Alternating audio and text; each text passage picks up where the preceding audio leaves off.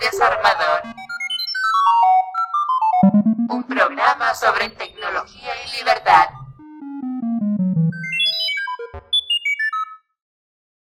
Buenos días, buenas tardes o buenas noches, depende desde dónde nos escuchen. Y bienvenidas a un nuevo Desarmador. Saludos a quienes nos siguen a través de la radio Guainatamo en Bolivia, Radio Ciudadana en Uruguay, La Biglietti en Venezuela y de las radios Almaina y Bacayoría en España. También saludos a los habitantes del ciberespacio que nos siguen en eldesarmador.org.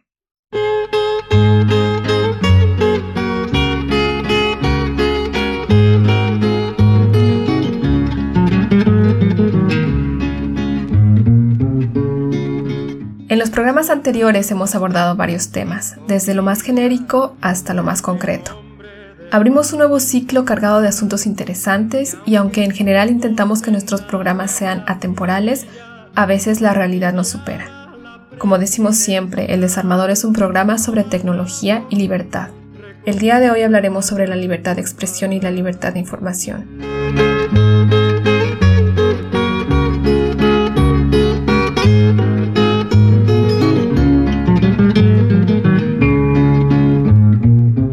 Les traemos un programa al margen de lo que estamos acostumbradas, un programa cargado de coraje y de rabia, y lo hacemos con motivo del reciente asesinato al periodista Javier Valdés en México, pero también en nombre de las decenas de periodistas que han sido silenciados y silenciadas en los últimos años en ese país, y es que no podemos quedar indiferentes. Y salimos en búsqueda de respuestas sobre el rol que jugamos en esta guerra silenciosa a las refugiadas virtuales, las que habitamos en los pulsos eléctricos de la red de redes, las que desde el otro lado de nuestras computadoras apuntamos no solo a entender el mundo en que vivimos, sino a componerlo. Siempre anduve como fiel soldado hasta el fin de la revolución.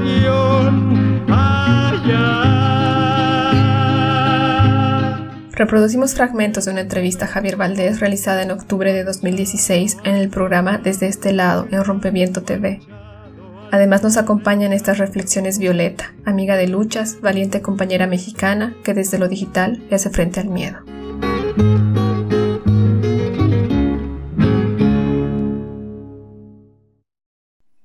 Consternados, rabiosos.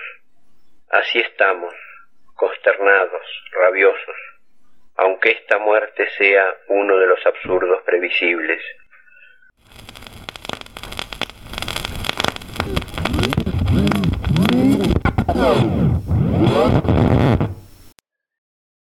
Amigos y familiares, mi nombre real es María del Rosario Fuentes Rubio. Soy doctora. Hoy mi vida ha llegado a su fin. Cierren sus cuentas, no arriesguen a sus familias como lo hice yo. Estas fueron las últimas palabras publicadas en el Twitter de María del Rosario. Le seguían dos fotografías, en una viva, en la otra ejecutada. En octubre de 2014 fue secuestrada por informar a la comunidad en Tamaulipas sobre los riesgos relacionados con las actividades del narco. Y así es como desde su perfil la bestia del narco exigía silencio o plomo a los que seguían vivos. Así es como se siembra el horror de forma cotidiana. México es uno de los lugares más peligrosos del mundo para ser periodista, y las muertes son un goteo constante. Cada 26 horas un periodista sufre una agresión. Hay toda una red dedicada al hostigamiento. Hay individuos trabajando a tiempo completo detrás de estas amenazas. Son asquerosos cibermercenarios que apuntan desde detrás de su teclado antes de que el pistolero dispare. En la calle, a plena luz del día, un sicario ejecuta a otro periodista molesto para el cártel local. El crimen organizado ya no controla solo el tráfico de droga, controla los puertos, la producción agrícola y ahora también las salas de redacción, como denunciaba el libro de Javier Valdés, uno de los últimos periodistas asesinados. Hay que decirlo claro, se trata de una guerra declarada, de la que en el exterior no se habla como tal. En cierto sentido no es una guerra diferente a la que se libra en otros lugares de Latinoamérica contra los activistas que molestan o los periodistas que denuncian. Son los de arriba balaceando a los de abajo. Solo cambia el nombre, una minera, una maderera, un cartel de aquí o allá. La constante es la indiferencia, sino la participación directa en la matanza por parte de las autoridades locales y el reguero de sangre.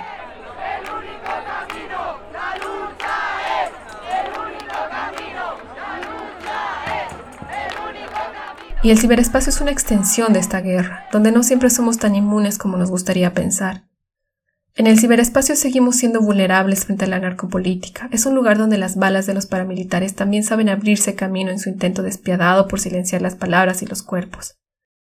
Y a pesar de todo, consternadas y rabiosas, y muchas veces impotentes, resistimos este despliegue del horror. Se sigue informando, se sigue tratando de dar voz a lo que ocurre, de mostrar la verdad, de que la verdad traspase el cerco del silencio a pesar de todo, en muchas ocasiones las víctimas son periodistas rebeldes de medios pequeños o páginas independientes que no cuentan con el respaldo y la visibilidad de una gran organización. El patrón ya dio la orden. Es la muletilla más usada en Twitter para amenazar a los periodistas, junto con fotografías de balas y pistolas. En México, el narcoestado mira por otro lado ante la red de amenazas constantes. Al mismo tiempo que reprime las autodefensas comunitarias y persigue cualquier disidencia hacia el programa neoliberal. Si es que las hay, las investigaciones pocas veces culminan en la detención de los verdaderos culpables. Que quede claro, el enemigo no es el narco solamente, sino el aparato estatal y militar que le protege en frontal complicidad. Ante esto nos miramos en silencio, en la distancia. Conjuramos ante todo la tentación de explicarlo como hacen otros, como la consecuencia de un Estado fallido, porque todos los Estados son fallidos antes o después. Lo que la situación en México muestra es una visión del infierno, lo que vemos bien podría ser una imagen del futuro, en un mundo en el que ningún lugar está salvo. Es solo una cuestión de tiempo si no se pone freno a la deriva autoritaria de buena parte del continente y al otro lado del océano. Como decía el tag en Twitter, nos están matando. Y ante esta y otras situaciones da un poco de vergüenza seguir con cualquier burbuja de realidad cotidiana. Decía en una entrevista a la reportera Blanche Petrich, no hay que permitir que las salas de redacción se conviertan en hospitales y cementerios. No, no hay que permitirlo. Ni las salas de redacción, ni las calles, ni las redes.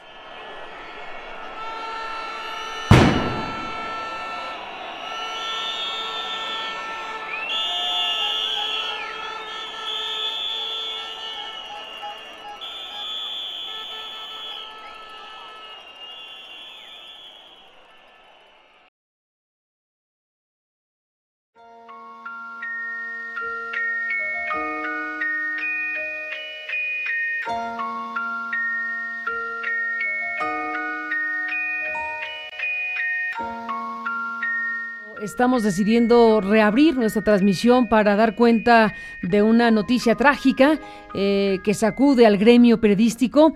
Han eh, asesinado a un gran colega, al escritor y periodista eh, Jesús Javier Valdés Cárdenas, en el centro de Culiacán. Hay una sacudida nuevamente en el gremio periodístico por este asesinato.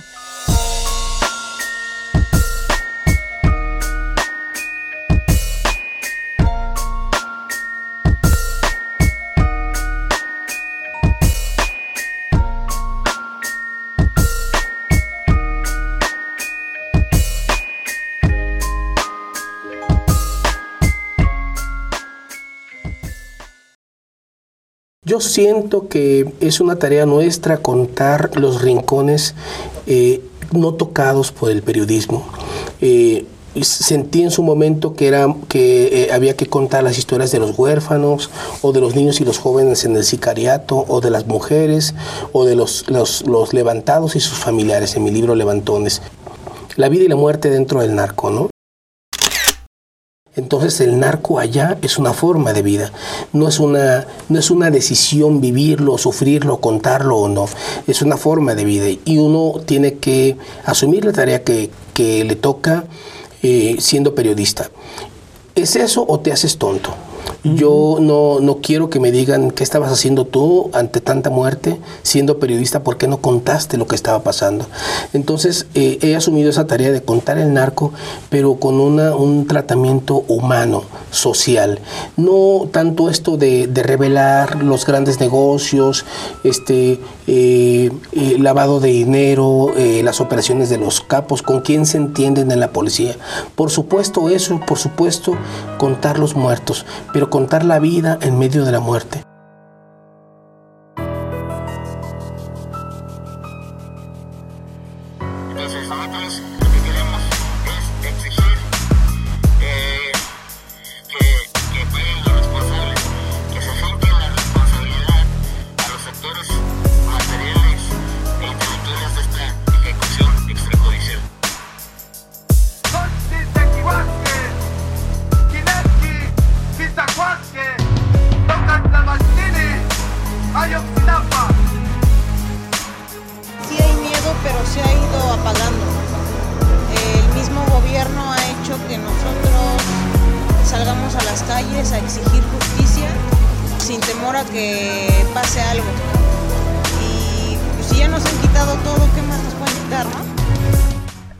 Superar la indiferencia es imperativo para hacer un contrapeso a la narcopolítica y a la violencia en México.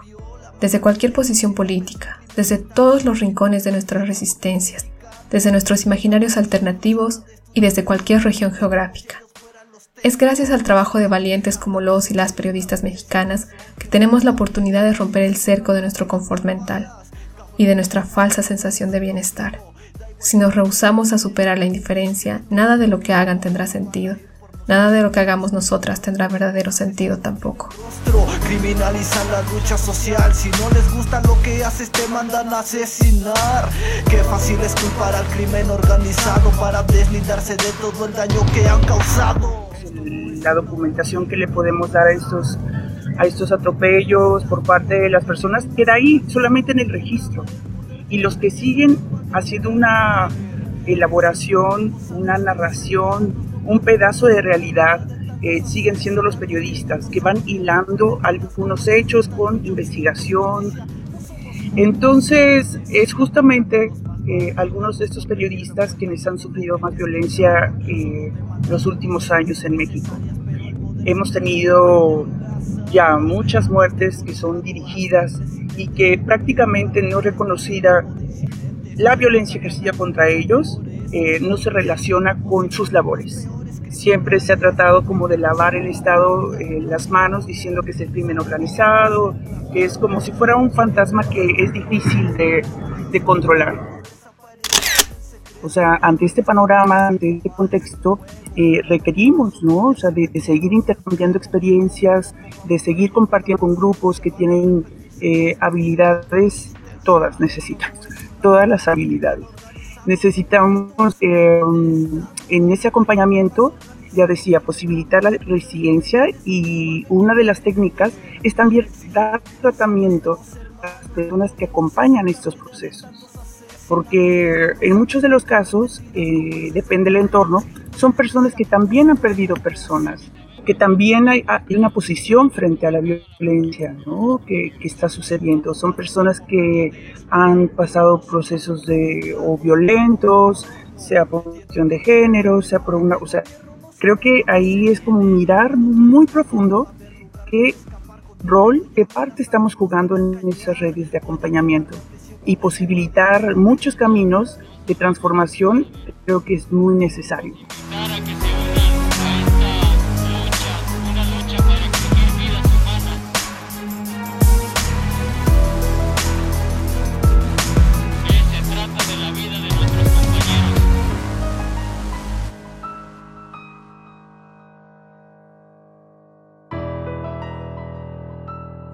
Comenzábamos el programa con uno de tantos casos escalofriantes en que la violencia y el horror encuentran su alta voz en la red, tratando de imponer el silencio, el mirar para otro lado. Son justamente casos como estos que nos llaman urgentemente a reflexionar sobre la seguridad digital y el anonimato en línea. El terreno pantanoso de las redes sociales nos cautiva en otras circunstancias por su alcance, por su usabilidad, su gratuidad y su capacidad de difusión, pero en el fondo no queda claro quién gana en el juego de la exposición de información. Construir alternativas tecnológicas más seguras para quienes se organizan para compartir información sensible en tiempo real, con el urgentísimo motivo de salvar vidas, a todas luces es una búsqueda en la que las comunidades virtuales pueden contribuir.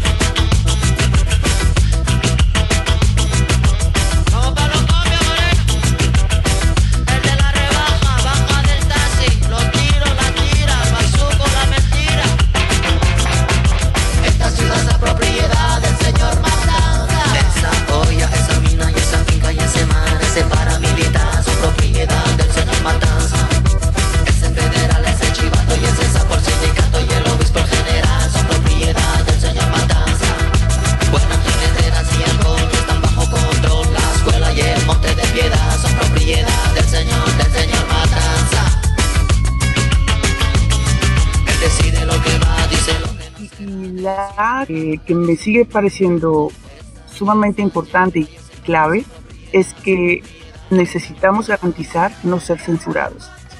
Y para la información tiene que ser diversificada.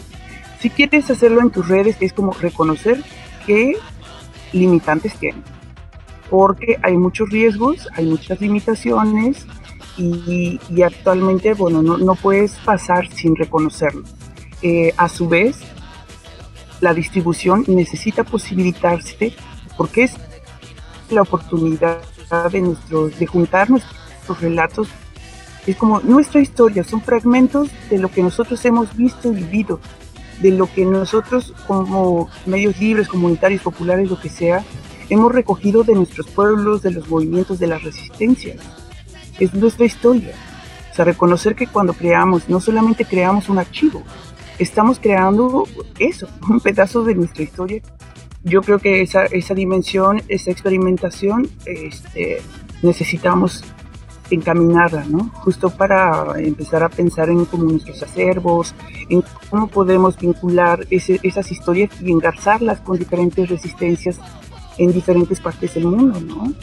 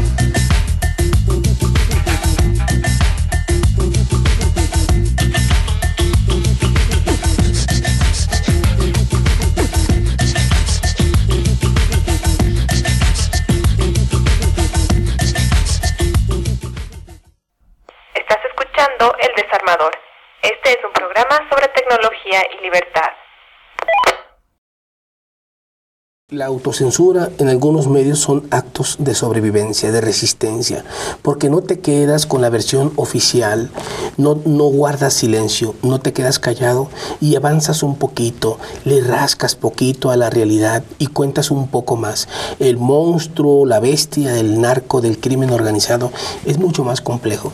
Nosotros apenas contamos una mínima parte de ese ogro, de, esa destrucción, de ese infierno, pero no nos quedamos contando muertos, vamos un poquito más allá y, y esa parcelita infernal la contamos un poco más allá, pero sin pasarnos de la raya. Hay una raya invisible, una raya que se mueve, una raya que tú debes saber en cada historia dónde está y si la vas a pasar o no. Preferentemente no hay que pasarla, hay que andar con pasitos cortos, muy seguros y para eso es muy importante una redacción viva, valiente, digna, profesional, que discuta y que te diga, esa parte no la puedes publicar. Esa parte de la historia que involucra a un capo del cártel de Sinaloa que, que mandó a asesinar a su hermano, que está persiguiendo a un sobrino y que desterró al resto de su familia para quedarse con todos los bienes, no la puedes contar porque no lo detiene la Marina, no lo detiene la policía, ni lo detiene el, ejército, lo están protegiendo. Esto es real, no me voy a referir a ninguna región ni a ningún nombre, pero esto es real. En el entorno digital venimos repitiendo la importancia de un análisis de riesgos como una estrategia para conocer nuestro entorno y establecer tácticas de defensa informática con la mayor precisión y de la manera más óptima, siempre enmarcado en una estrategia de defensa más amplia. Sin embargo, en ciertos contextos, como el de las personas que ejercen el periodismo en México, el análisis de riesgo da como resultado un escenario altamente peligroso que atenta contra la integridad humana y la vida misma, con lo cual la decisión de quedarse y pelear es una decisión personal de una valentía que cuesta imaginar al otro lado. ¿Cómo se vive en esta situación?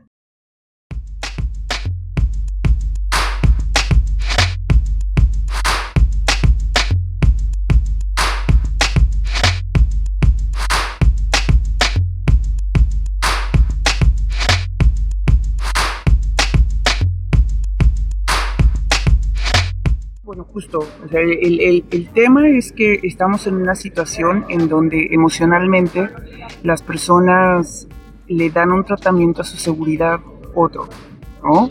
Eh, me refiero a que el tratamiento que le dan es como si no hubiera miedo, ¿no? O sea, la resistencia a quedarse paralizado implica una decisión clara. Quedarse a cubrir, a seguir haciendo su trabajo o dejarlo. ¿No? Autocensura es una práctica que ha derivado y ha sido una consecuencia de la vigilancia, de, de los asesinatos. De la...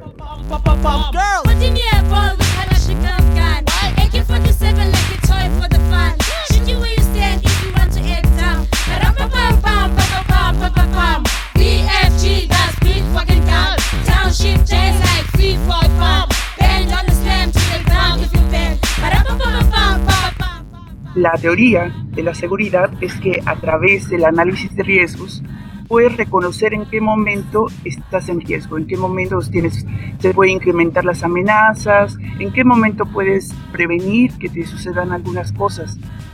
Pero frente a este, frente a este estado, frente a esta situación, todas esas tipos de teorías se vienen abajo porque el análisis de riesgo solo apunta a que te vayas del país siendo periodista, una persona que tiene alto riesgo de que le pase algo. Cuando llega un análisis de riesgo, las personas que pueden acceder o que tienen este nivel de análisis o que tienen acceso a este o a diferentes apoyos lo pueden realizar, pero hay personas que no lo tienen, ¿no? Comunicadores, comunicadoras en otros contextos. Los que han tenido oportunidad de, de acceder a esto, eh, hombres, bueno, pues lo que hacen es sacarlos del país, ¿no? Aislarlos, sacarlos para que se reduzca su nivel de riesgo, eh, los reubican, ¿no? En el país o simplemente salen exilados, autoexilados. A diferencia de ellos, las mujeres casi siempre se quedan. Ahí el tratamiento de verdad que, que se llega a perder porque son mujeres que se les hace muy difícil desvincularse de su familia, son mujeres que no salen, que usualmente no aceptan este tipo de ayuda de aislamiento o de autoxilio. Entonces, son mujeres que generalmente ya pierden la dimensión de, del miedo, ¿sabes? Han superado las etapas de terror de tal manera que um, no sé cómo viven. y que no solamente padecen esta violencia dentro de los entornos, eh, bueno, una violencia física, ¿no? Están, eh, son amenazadas. Muchas veces a todos estos periodistas han tenido un proceso previo en donde se les quiere descalificar por su trabajo, en donde, bueno, muchos de los periodistas este, no tienen las condiciones laborales ni, ni tienen un apoyo de su empresa, ¿no? De su medio.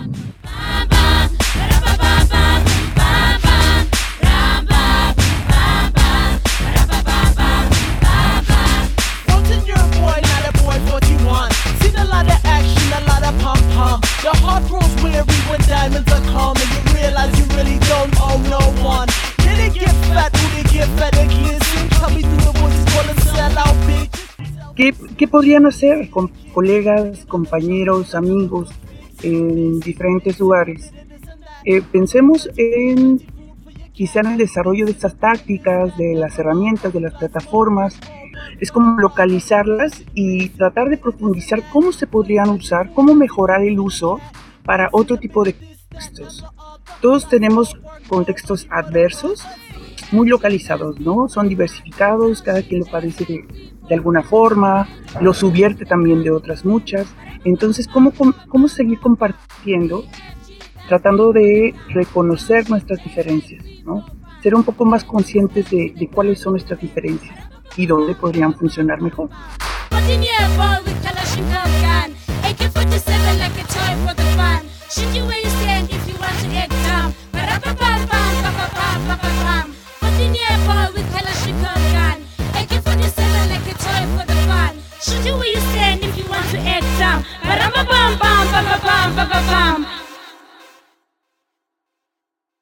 Yo creo que hay que revisar lo que estamos haciendo. Hay que hacer una autocrítica fuerte, valiente, profunda con, con, miradas externas de los lectores, de los empresarios, de los ciudadanos, de los activistas, de los académicos y por supuesto nuestra. Yo siento que hay una resistencia muy fuerte a revisarnos, a reflexionar. Hay que debatir qué está pasando, diseccionar, ubicar el cáncer en que hacemos nuestro trabajo, pero también nuestras limitaciones y nuestras fortalezas para hacer un, un mejor periodismo, para renacer, refundar, reempezar. Yo creo que esto pasa por una reflexión honda acerca del periodismo frente al narco, frente a la política, las elecciones, los grupos de poder eh, económicos, etcétera. Para mí no, no hay de otra. No hay que esperar a que, a que maten a otro reportero para plantearnos ya un, un punto de partida. Hay que empezar a debatir. Son palabras de Javier Valdés que se quedan con nosotras. Algo suena mal si continuamos con nuestros espacios privilegiados donde disfrutamos de cierta paz social, hablando de software libre y seguridad digital en nuestro GNU social sin mirar por la ventana lo que ocurre ahí fuera, a la vuelta de la esquina. Es inmoral realizar ese ejercicio de amnesia y ceguera colectiva. Es inmoral quedarnos en la comodidad de nuestras computadoras conectadas a Internet y no traspasar estos aprendizajes al mundo real que habitamos. Claro que seguimos con la vida, y seguiremos hablando de tecnología y todo tipo de fricadas, pero sin olvidar que el comunicarnos, el comunicar, solo es valioso en cuanto nos permite romper el silencio.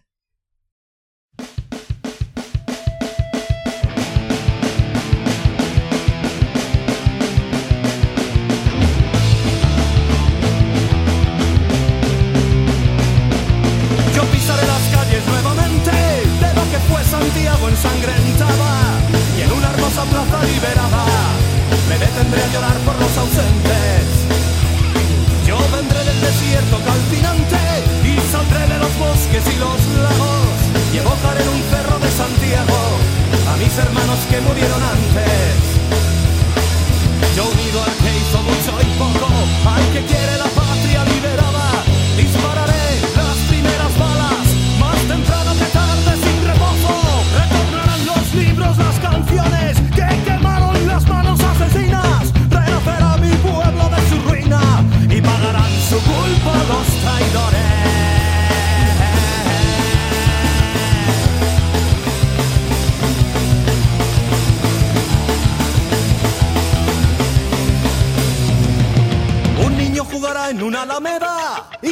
con sus amigos nuevos. Y ese canto será el canto del suelo a una vida segada en la moneda.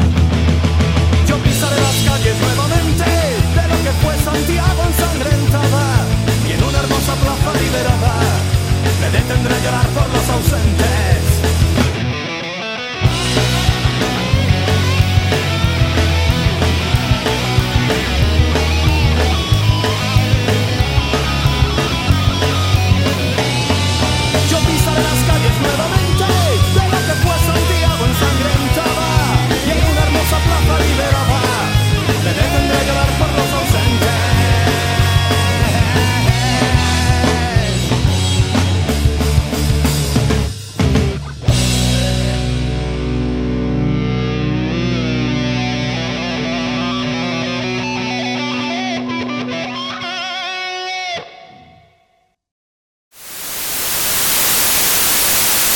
Eso refleja nuestro periodismo, un periodismo incluso sin sociedad, porque al periodismo, al buen periodismo, al periodismo valiente, le falta una sociedad que lo acompañe.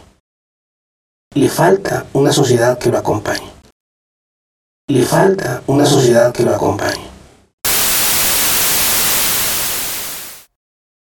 Ha sido una realización de Emilia Hacker Producciones. Cambio y fuera.